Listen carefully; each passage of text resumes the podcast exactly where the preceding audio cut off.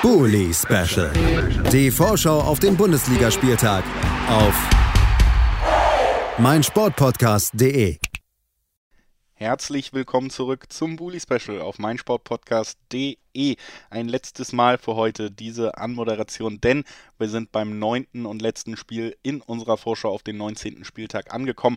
Und dieses Spiel, das ist ein echter Kracher im Abstiegskampf, denn es findet ganz unten in der Tabelle statt. Der 17. Arminia Bielefeld spielt gegen den 18. Gräuter Fürth und wir sprechen drüber mit Eva Bohle vom Zweite Bundesliga Podcast. Hallo Eva.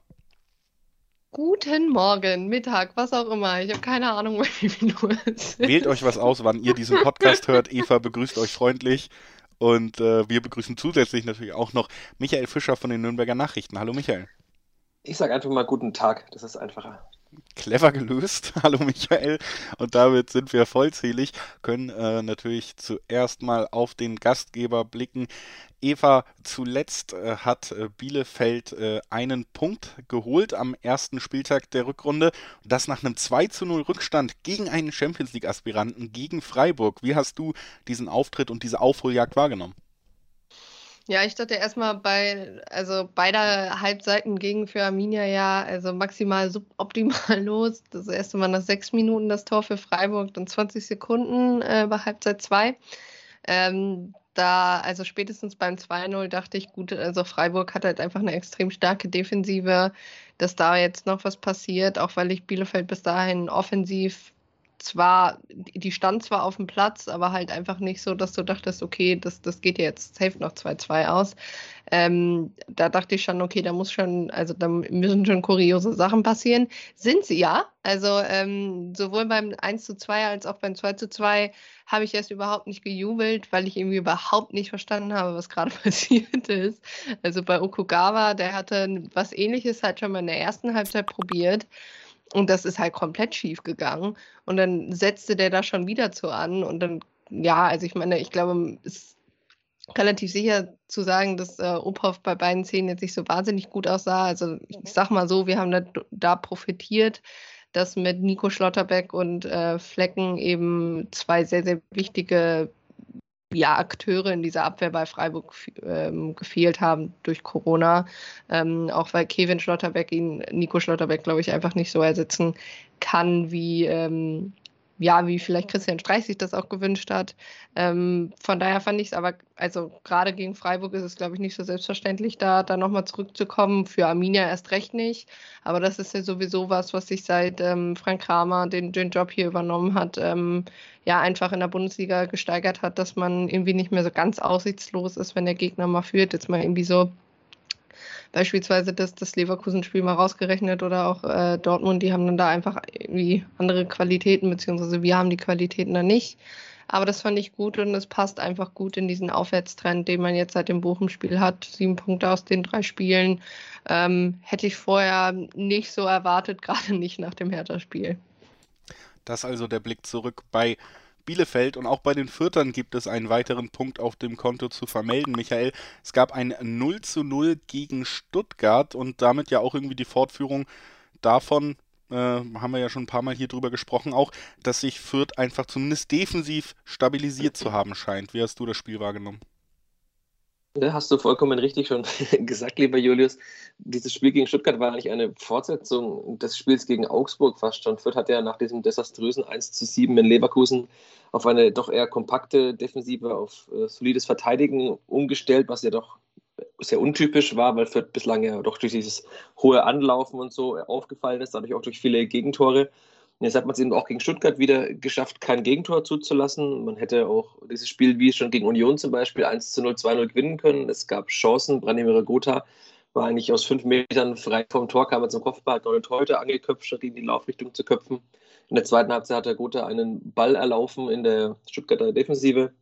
Wieder allein vorm Tor, aber sein Chipball wurde vor der Linie noch geklärt. Das heißt, jetzt reden wir halt über 0 zu 0, über das äh, dritte zu 0 Heimspiel der Vierter in Folge, nur unterbrochen von diesem 0 zu 3 in Dortmund. Aber trotzdem, der Aufwärtstrend ist schon zu erkennen. Aber man merkt halt jetzt auch, dass eine Mannschaft wie Fürth es nicht schafft, gleichzeitig defensiv solide zu stehen und auch vorne äh, richtig viel Gefahr auszustrahlen. Also da muss man es eben dann schaffen, mit einem Tor mal ein Spiel zu gewinnen, wie man es gegen Union gemacht hat. Danach hat man halt jetzt eben zweimal zu null zu Hause gespielt, aber auch zweimal eben, also defensiv und offensiv zu null gespielt. Das ist dann nicht so gut und man sieht ja, wenn man die Tabelle anschaut, Bielefeld hat, glaube ich, drei Tore mehr als Fürth, hat aber um einiges mehr Punkte, weil sie eben defensiv solide standen und einige Spiele mal gewonnen haben auch. Und Fürth, wenn jetzt, also mit sechs Punkten, da ist ja eigentlich mittlerweile alles fast schon vorbei, finde ich. Also man hätte gegen Augsburg gewinnen können und Stuttgart gewinnen können, dann wäre nochmal was möglich gewesen. Aber jetzt mit sechs Punkten am 19. Spieltag, das ist dann schon sehr, sehr wenig. Und deswegen bin ich auch sehr gespannt, weil ich glaube, wenn Fürth in Bielefeld nicht gewinnt, dann kann man auch wirklich sagen, dann ist es jetzt auch endgültig vorbei. Also das, was alle schon glauben, ist dann wahrscheinlich auch Realität. Das also die Ausgangssituation auch noch für die Fürther vor diesem Spiel. Und Eva, ihr seid ja für die Expertise hier zuständig. Ich bin äh, dafür zuständig, das möglichst alles spannend zu reden. Und ich nehme mich mal so ein bisschen aus dem Fenster und sage, dieses Spiel, nachdem man jetzt äh, in den letzten Spielen, du hast die sieben Punkte angesprochen, ist irgendwie doch wieder relativ schnell geschafft hat, eine Schlagdistanz zu kommen, könnte, sollte Bielefeld die Klasse halten, im Rückblick ein absoluter Knackpunkt sein, denn jetzt eben die Chance, vielleicht sogar die Abstiegsplätze zu verlassen, zumindest vielleicht den direkten Abstiegsplatz zu verlassen gegen den Tabellen 18. Wie viel ja, Druck oder wie viel, ja, wie gehst du mit bei dieser Aussage? Sagen wir es einfach mal so, bevor ich mich hier weiter verhasse. Ja, ich, äh, ich habe es jetzt schon ein paar Mal gesagt. Also dieser ganze Aufwärtstrend bringt überhaupt nichts, ähm, wenn man dieses Spiel jetzt am Wochenende nicht gewinnt. Ähm, weil klar ist auch, so wie man sich in der Hinrunde gegen Fürth präsentiert hat, das darf auf keinen Fall nochmal passieren. Ähm, klar ist ja schon mal, dass Fabian Klus auf jeden Fall fehlen wird, weil er ja für, für zwei Spiele gesperrt wurde äh, nach der roten Karte gegen Leipzig. Und ähm, ja, ich fürchte halt so ein bisschen, er hat ja auch das Tor gegen Fürth erzielt, dass das es, es wird halt wieder so ein leichter, leicht, also was heißt leicht? Es ist genauso wie das, das Stuttgart-Spiel am Wochenende gegen Fürth. Es wird schon harte Zweitliga-Vibes haben, sagen wir es so. Ähm, weil einfach, also einfach was an Qualität, aber auch einfach wie, dass beide Mannschaften dann auf den Platz bringen können, zu dem Unterschied, was sie tatsächlich momentan vielleicht noch auf den Platz bringen.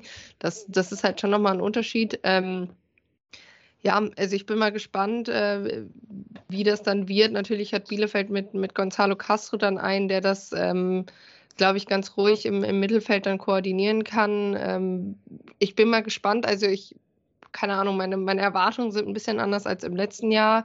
Ich glaube, es wird schwierig, gegen Fürth ein Tor zu schießen, einfach weil wir selber auch nicht so viele Tore schießen, was mich ja schon festgestellt hat. Ähm, aber also ich sag mal so, ich glaube schon, dass, dass ähm, man jetzt so ein bisschen mehr weiß, worum es auch geht. Also wie das halt ähm, ja auch einfach die Spieler sich weiterentwickelt haben. Ähm, Okugawa ja auf jeden Fall einer der besten, äh, ja eigentlich das beste Beispiel. Ähm, aber ja, also das wird ein richtig, richtig wichtiges Spiel. Ich glaube auch, dass wir im Gegensatz zu Stuttgart ähm, ja an einer besseren Position gerade stehen. Generell kann Bielefeld, glaube ich, immer ein bisschen ruhiger arbeiten als Stuttgart. Und dann muss man die Chance jetzt nutzen, weil man eben auch am Wochenende wieder gesehen hat, ähm, die anderen Mannschaften ruhen sich nicht aus. Sie warten nicht darauf, dass wir da irgendwie anfangen zu punkten. Ähm, Beispiel Bochum, gut, ich meine, das war dann sowieso, also entweder Bochum oder Wolfsburg, ähm, obwohl ich halt glaube, dass das Wolfsburg halt auf, auf lange Sicht da die besseren Ressourcen hat, da wieder rauszukommen.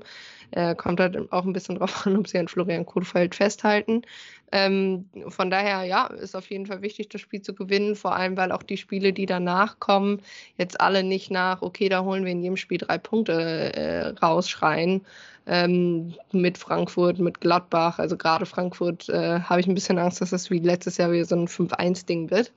Von daher, ja, bin ich mal gespannt, ähm, was da am Wochenende passiert. Ich glaube, ein schönes Spiel um 17.30 Uhr wird es nicht. Also wer sich die Ansetzung ausgedacht hat, hat, das klingt so ein bisschen so, ah, scheiße, das Spiel haben wir noch vergessen für den Spieltag. Äh, von daher, ja, mal sehen. Das also die Bielefelder Sicht aufs Spiel wollen natürlich auch noch die Vierter mit reinbekommen. Michael, du hast es gesagt, äh, kleiner Aufwärtstrend erkennbar, aber wenn man dieses Spiel jetzt nicht gewinnen sollte, dann vielleicht auch der allerletzte Zug abgefahren. Wie stehen denn aus deiner Sicht die Chancen, dass die Fürther hier doch dreifach punkten könnten bei Bielefeld? Ja, das wird sehr spannend zu sehen sein, weil Stefan Leitl eben sagte, man darf derzeit blöde Floskel nur von Spiel zu Spiel denken und wird braucht gar nicht auf die Tabelle gucken. Aber ich finde, in dem Spiel gegen Bielefeld, hat Eva jetzt auch schon angesprochen, ist Fürth, mit, also mit dem fußballerischen Ansatz, den man früher hatte, ähm, zumindest eigentlich die Mannschaft, die den Ball haben soll. Ich bin gespannt, wie die beiden Mannschaften das angehen werden im Hinspiel. Jetzt mir gerade nochmal aufgemacht, hat der Fürth 65 Prozent Ballbesitz, hatte 20 zu 9 Torschüsse, also da war das ein sehr dominantes Spiel. Aber Fürth hat jetzt auch schon länger nicht mehr dominant gespielt, als ob sie diesen es wieder hinbekommen, jetzt die Balance zu finden zwischen dieser stabilen Defensive und einem guten Angriffs- und guten Positionsspiel. Es sind natürlich auch viele andere Spieler mittlerweile bei Fürth da. Das, also das Spiel war ja Mitte August, wird dann nochmal einiges nachverpflichtet, hat jetzt auch Spieler wieder verloren ähm, in der letzten Zeit. Das heißt, es wird schon eine andere Herangehensweise, aber ich kann mir schon vorstellen, dass die Fürth auch wieder versuchen werden, gegen Bielefeld, was eben ein Gegner doch eher auf Augenhöhe ist, auch wieder mehr Fußball zu spielen. Und ich bin gespannt, ob die Arminia sagt, macht doch mal, ähm, mal sehen, ob ihr das könnt. Denn äh, dass wir Tore schießen kann, haben sie schon gezeigt, aber eben, das ging immer zulasten der Defensive. Deswegen wird es sehr, sehr spannend zu sehen sein, wie Fürth auftritt, mit welchem Personal Fürth auftritt und auch, wie sie sich insgesamt schlagen. Denn ich glaube schon, wie ich schon sagte, dass Fürth gewinnen muss. Ansonsten kann man wirklich jetzt dann sagen, auch angesichts der nächsten Spiele, jetzt kommt dann Mainz zum Beispiel als nächstes Spiel. Es wird halt, es wird natürlich nicht leichter, man hat auch schon alle Konkurrenten eigentlich, die da unten mit drin sind, zu Hause gehabt in der Hinrunde. Das heißt, man spielt überall auswärts, jetzt Bielefeld, Bochum, man spielt da überall noch. Das heißt, äh, viele Chancen rechne ich führt nicht mehr aus, aber natürlich kann diese Mannschaft jederzeit gegen Bielefeld gewinnen, wenn sie ihr bestes Spiel abruft. Das, also die Ausgangssituation, lasst uns noch gemeinsam tippen. Eva, was glaubst du, wie geht es am Ende aus? Ja, ähm, ich, ich, muss ja hier positiv bleiben. Ich sage jetzt einfach mal, es wird ein ekliger 1 zu 0 Sieg für Bielefeld. Ein ekliger 1 zu 0 Sieg auf dem Sonntag, Frühabend. Michael, was glaubst du? Ich muss ja ebenfalls positiv bleiben, das habe ich mir letztes Jahr vorgenommen angesichts der Niederlagenserie und das bin ich jetzt auch weiterhin. Ich sage ebenfalls dreckig 0 zu 1. 0 zu 1, also beide Teams gewinnen dreckig, dann sage ich mal, das wird ein richtig dreckiges 0 zu 0 und da wird äh, allen Zuschauern viel Freude bereiten, die solche Spiele mögen und bedanke mich bei Eva Bohle vom Zweite Bundesliga Podcast, dass sie heute bei uns war. Danke Eva. Sehr gerne, danke für die Einladung, wie immer. Sehr gerne, wie immer. Und äh, natürlich auch vielen Dank an Michael Fischer von den Nürnberger Nachrichten. Danke dir, Michael. Ebenfalls sehr gerne, wie immer. Das freut mich zu hören und es freut mich natürlich auch, dass ihr, liebe Hörerinnen und Hörer, wieder zahlreich eingeschaltet habt. Äh, tut das bitte, bitte gerne auch weiterhin. Freut uns alle sehr, wenn ihr weiter am Ball bleibt. Hoffe, ihr hattet heute auch Spaß mit dieser Episode des Bully Specials zum 19. Spieltag und verbleibe mit freundlichen Grüßen. Bleibt gesund, bleibt cool und versucht gute Menschen zu sein. Tschüss. Bully Special. Die Vorschau auf den Bundesligaspieltag auf meinsportpodcast.de.